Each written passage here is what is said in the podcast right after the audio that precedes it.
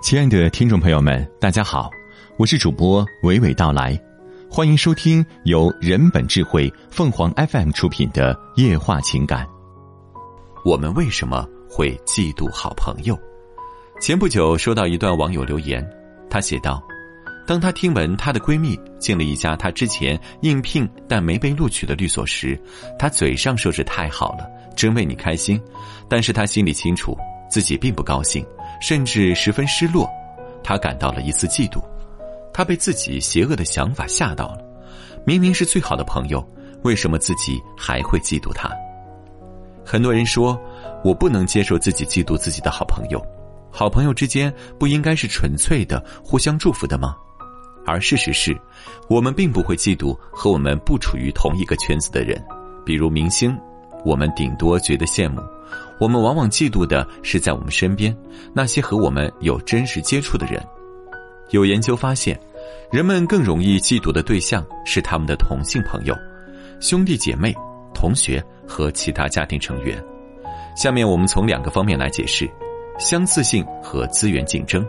相似性是指被嫉妒者和自己越相似，我们体验到的嫉妒越强烈。这里的相似可能有家庭背景。外形条件、教育背景等，一起长大的发小发达了，你感受到了嫉妒，因为你觉得你们明明就是从一条起跑线出发，来自差不多的家庭，接受的也是差不多层次的教育，凭什么他就能混得比自己好？当他每一次跟你分享自己的进步时，你心里只觉得，凭什么他可以，我不行？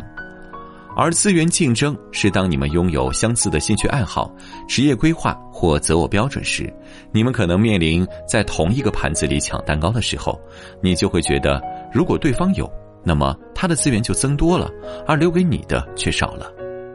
阿德勒在《走出孤独》中提到一个故事：一个六岁的女孩在她妹妹出生之后，出于嫉妒伤害了妹妹，后来嫉妒发展为记恨。还转移到了其他小女孩身上，对她来说，父母的爱和关心就是她要抢夺的资源。但是，存在嫉妒的友情一定会破裂吗？不一定。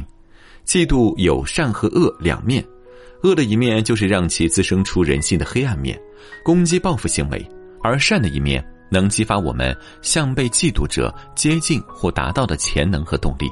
友敌通常是用来形容这种彼此嫉妒又互相欣赏的友情。